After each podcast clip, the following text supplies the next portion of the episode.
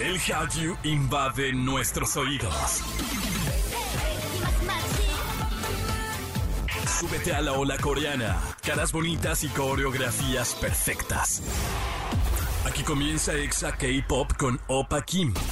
En Exa FM 104.9. ¡Annyeonghaseyo! Bienvenidos a este programa, bebecitos, bebelines. Yo soy Opa Kim y hoy más que nunca estoy súper feliz, muy contento. Porque Hoy, hoy celebramos el primer aniversario del programa. No inventen, qué emoción, qué felicidad que este bebé de un año llamado Exa K-Pop ya lo cumple. Eh, todo empezó como una aventura y la verdad es que tenemos preparado un programa súper lindo para todos ustedes y además increíbles regalos. Pero, pero, ¿qué les cuento yo? Mejor vamos a escuchar lo que tenemos para hoy. Celebramos el primer aniversario de Exa K-Pop y tenemos increíbles regalos para ti. Además, te decimos cuáles fueron las tres canciones más escuchadas en el programa y un pequeño recuento de lo que pasó en el programa.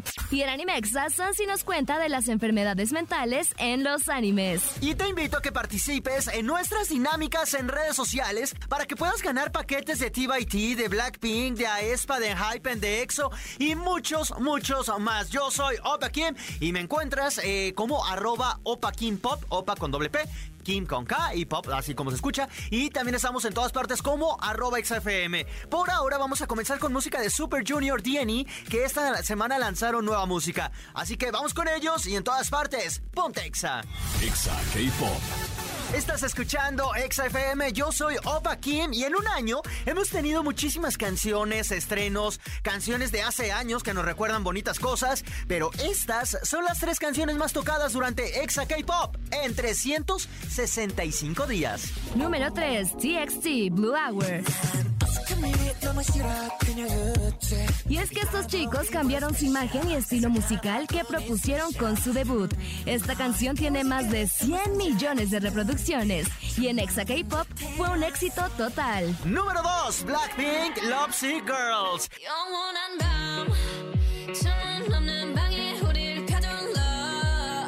Esta canción salió hace unos años, pero esto es por gusto personal que la pusimos tanto. y además de eso, que también le hicimos el especial a la banda por el aniversario y por el stream del concierto de The Show. Número 1. BTS Butter. Un éxito sin duda alguna el que los chicos lanzaron. Este tema lleno de dance pop y siguiendo la tendencia de Dynamite, lograron conquistar nuevos mercados. Incluso tienen cinco récord Guinness por esta canción, premios internacionales y el top en el ranking de la música de la banda. Bebés, si ustedes son de un fandom, por eso es muy importante que pidan a sus artistas favoritos para que sigan sumando en los charts de México, del mundo y obviamente de Exa K-Pop. Por ahora vamos con música y en todas partes ponte Exa. Exa K-Pop. Estás escuchando Exa K-Pop y ahora vamos con un pequeño recuento de lo que hicimos en un año. Un viaje musical que empezó hace un año en la radio y hoy llega a su primer aniversario. Eso es Exa K-Pop. ¿Recuerdas cuando teníamos los Fandom Challenge? Tuvimos muchos ganadores que pudieron tener su especial e incluso regalamos wallpapers personalizados. Bandas como Twice, Monsta X, 80s, Astro, EXO y muchos más fueron tan solo unos de los grandes ganadores ganadores. Te hemos llevado todo el acontecer del entretenimiento coreano. Te hemos recomendado dramas, animes, fanfictions, series, libros y mucha música. Recientemente celebramos los primeros 100 programas con invitados especiales. En la cabina estuvieron Claudipia y Jason Coreano, quienes nos inundaron con todo su amor. Tuvimos una exclusiva entrevista con Wee Ha-yoon, actor de la serie El Juego del Calamar. Platicamos de tatuajes otakus con los chicos de Nerd Inc y tuvimos varios escritores que presentaron sus cómics y novelas gráficas. Además, parte importante del programa ha sido la incursión de anime con Sansi, que ya le puso también otro sabor y ya nos ha contado los chismes más escandalosos. Obviamente también quiero agradecer a Jessica, quien ilustra con su hermosa voz toda esta información de una forma única. Y antes de ir con más música, te invito a que participes en nuestras dinámicas en redes sociales, arroba XFM, arroba Pop, porque tenemos paquetes fenomenales de TYT, Blackpink, aespa, Hype, EXO y muchos artistas más. Por ahora vamos con EXO precisamente. Esto se llama Power y en todas partes, Pontexa. Exa K-Pop. Estamos de regreso a través de Exa FM. Yo soy Opa Kim y seguimos celebrando este primer aniversario que la verdad hemos tenido de todo y que ha sido una aventura bastante linda poder compartirla con todos ustedes. Y mejor aún, que ustedes sean eh, quien hagan posible que este programa siga al aire. Que, que, les voy a confesar algo. Bueno, nada, mejor ya al final. Dejamos esta parte hasta el final. Por ahora los sigo invitando a que sigan en redes, arroba XFM, arroba Opa Kim Pop. Ahí hay algunas dinámicas para que puedan ganar eh, paquetes, obviamente, de sus bandas favoritas. Por ahora, vamos con esto. Animexa con Sansilu. Y celebrando también este primer aniversario, mire nada más, mi waifu, hermosa, bella Sansi, ¿cómo estás? Oli, muy feliz, muy orgullosa de este logro. Qué padre que sea un año y que sean muchísimos, muchísimos más. ¿Tú crees? O sea, la verdad es que yo no quepo de alegría porque cuando empezamos en este proyecto en, radio, la, verdad es que decía, habrá gente que, o sea, sí va a gustar que hablemos de anime, le va a gustar que hablemos de K-pop. Y estamos además en el top, waifu. O sea, no, no lo puedo creer, nos ha ido bastante bien y tú has sido parte de esto, así que también felicidades. Ay, muchas gracias, pero también creo que a todos, todos los que nos están escuchando, pues también se les agradece porque pues programa tras programa aquí andan, entonces nos hace muy feliz porque pues estamos compartiendo algo de lo que nos encanta hablar con todos ustedes. Y hoy tenemos además un tema bastante raro para, para, celebrar el primer aniversario, pero está bueno, es eh, enfermedades mentales en el mundo del anime. Waifu, uh, este tema está bastante padre, pero tiene un contexto como previo a, lo que vayamos a hablar de algunos personajes. A ver, platícanos de esto. Pues creo que hay que entrar siempre en contexto justamente cuando queremos hablar de algún tema mental. Es porque eh, Japón, en, en, este caso que estamos hablando del manga y del anime, o sea, ¿por qué Japón refleja algunos trastornos mentales en sus personajes? ¿Cómo lo hacen? Porque al final todo viene desde el mismo autor, de todo lo que está viviendo el autor previo a lo mejor en su familia o lo que vivió eh, pues, con su contexto previo, ¿no? A lo mejor en la escuela, o sea, ¿qué es lo que está sucediendo? Porque muchas veces todas estas obras son reflejos de la persona. Sí, tienen toda obra tiene algo autobiográfico, aunque no sea tan obvio. Y justamente eh, Inio Asano, que también es un autor que escribe bastante sobre la depresión, él comentaba en una entrevista que su contexto para escribir un poco de sus obras es encontrarse a sí mismo, tal vez no al 100% reflejado en todos sus personajes, porque sí se basa muchísimo en lo que él busca de sí mismo y también en lo que ve alrededor. Entonces, si él encuentra que personas están teniendo ah, comportamientos depresivos o que él mismo está en esta búsqueda de su personalidad o él mismo está teniendo algún trastorno, se ve reflejado en sus personajes como en el, manga de Oyasumi Pum Pum. Que, justo también hablamos hace, no me acuerdo hace cuánto, pero con Osamu Tezuka que hablábamos también precisamente de, del contexto de la Segunda Guerra Mundial. Que aquí está padre, la verdad, de besitos. Y antes de que vayamos como al morbo de qué personajes y qué enfermedad pudieran tener, que la verdad es lo que vamos a hablar, pero este contexto es muy interesante. Japón es de los, de los países con mayor índice de suicidios. Y esto viene de un, de un contexto larguísimo, de la Segunda Guerra Mundial evidentemente marcó a una generación, a un país que quedó devastado tras, tras este hecho. Y además eh, en la parte de reconstrucción y de sanación tuvieron crisis económicas y luego, a pesar de que ahorita ya es un, país de, primer nivel, de primer mundo, las exigencias laborales son tremendas, las exigencias eh, escolares también causan presiones y agotamiento.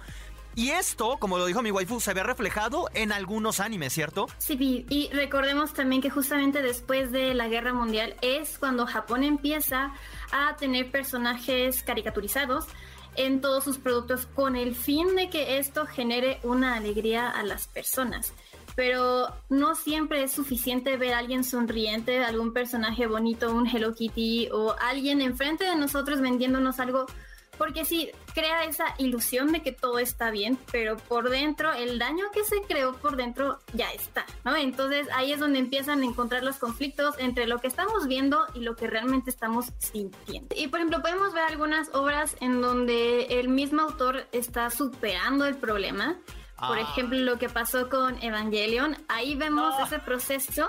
¡No me toques eso! proceso. Ay, perdóname, No, no, no, sí, sí, háblalo, háblalo. Pero Hideaki Anno fue una persona que él mismo dijo, estoy en depresión, y de ahí nace eh, esta hermosa obra de Neon Genesis Evangelion. Sin embargo, eh, al final, ya en la última película, podemos ver cómo él supera, o sea, cómo supera a través de la serie, a través de sus cuatro películas, supera su mismo problema que tenía. Pero esto no significa que él ya esté curado, ¿no? Solamente lo sabrá su psicólogo, solamente lo sabrá él si ya está curado o no. Pero vemos este cambio. Sin embargo, hay obras en las que no logramos ver un cambio porque el mismo autor, eh, pues, se suicida o el mismo autor como que también fallece.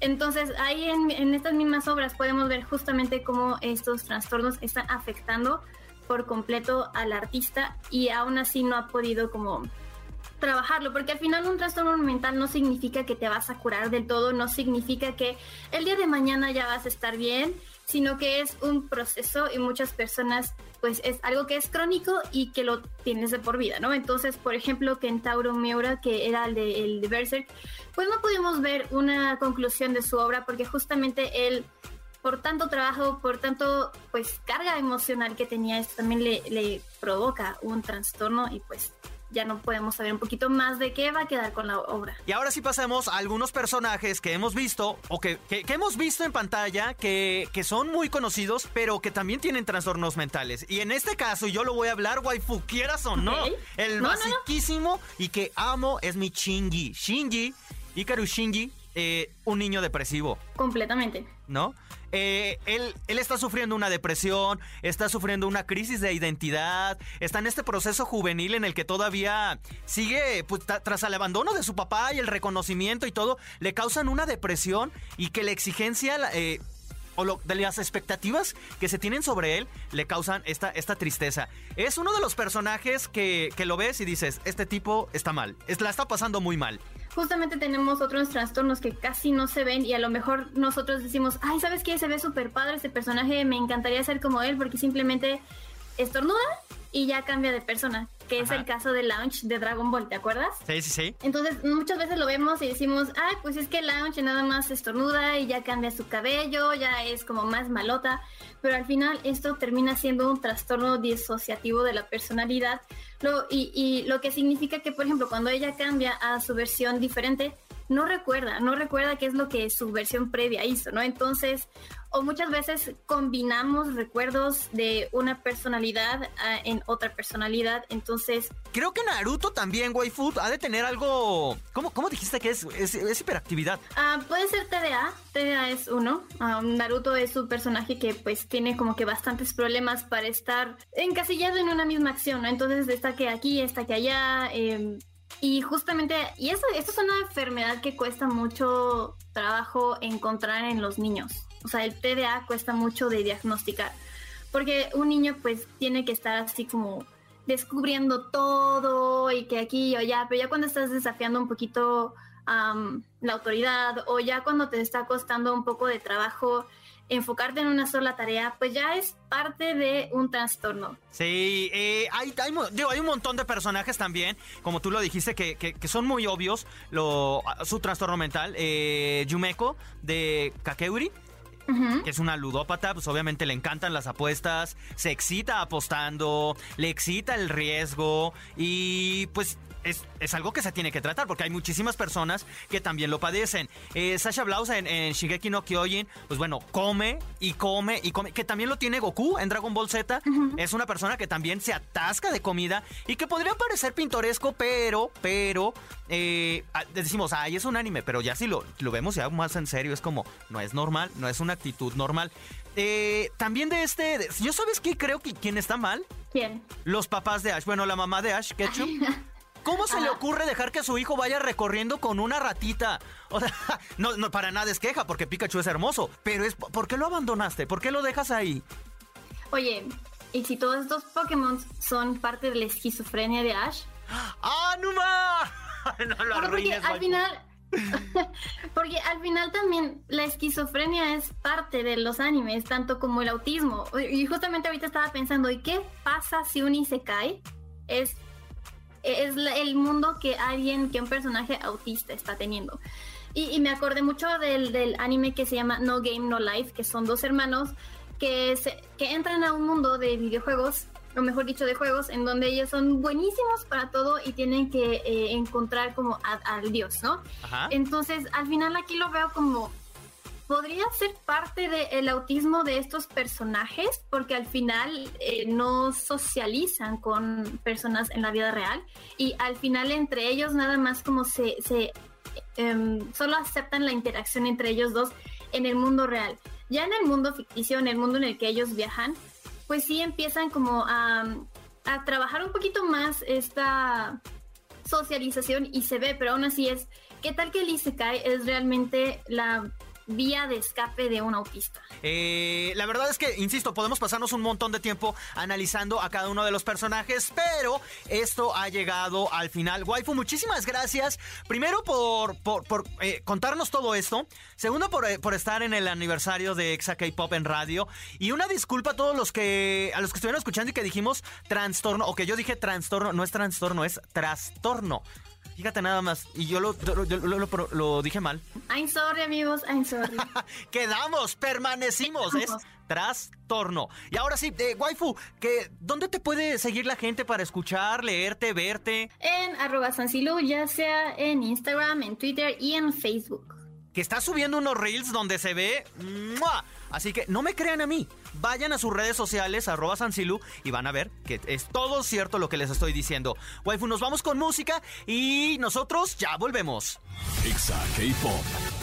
Ay, bebecitos, llegamos a la parte final de este programa. Muchísimas gracias, en verdad, a todos ustedes que me han permitido el poder haber eh, estado aquí. Y no solo hoy, sino ya un año. Este programa que empezó con mucha expectativa, o al menos de mi parte, porque decía, y creo que lo he dicho en otras ocasiones, eh, ¿será, ¿será posible que podamos escuchar una hora de música K-pop y de J-pop o de cultura? ¿Saben cómo hablar de todos estos temas de cultura asiática? Eh, era, era todo un reto. Y ahora este reto, pues es un sueño hecho realidad y la verdad es que me emociona poder celebrar con ustedes este primer año y en verdad todo esto es gracias a cada uno de ustedes que siempre cada fin de semana, que entre semana nos acompañan. Y también quiero agradecer obviamente a todo el equipo de producción, muchachos, gracias a Marshall, a Jessica, a Sansi, a Oscar, a Polloyon, a, todos, en verdad, gracias por esta oportunidad. Y pues bueno, yo ya me voy, quiero agradecer también a Celaya, Piedras Negras, Guadalajara, Ecuador, Mérida y a todos los que hacen posible este show. Cuídense mucho, tomen agüita y yo los espero en el próximo programa, porque sí, todavía tenemos más premios y más festejos de este primer aniversario. ¡Añan!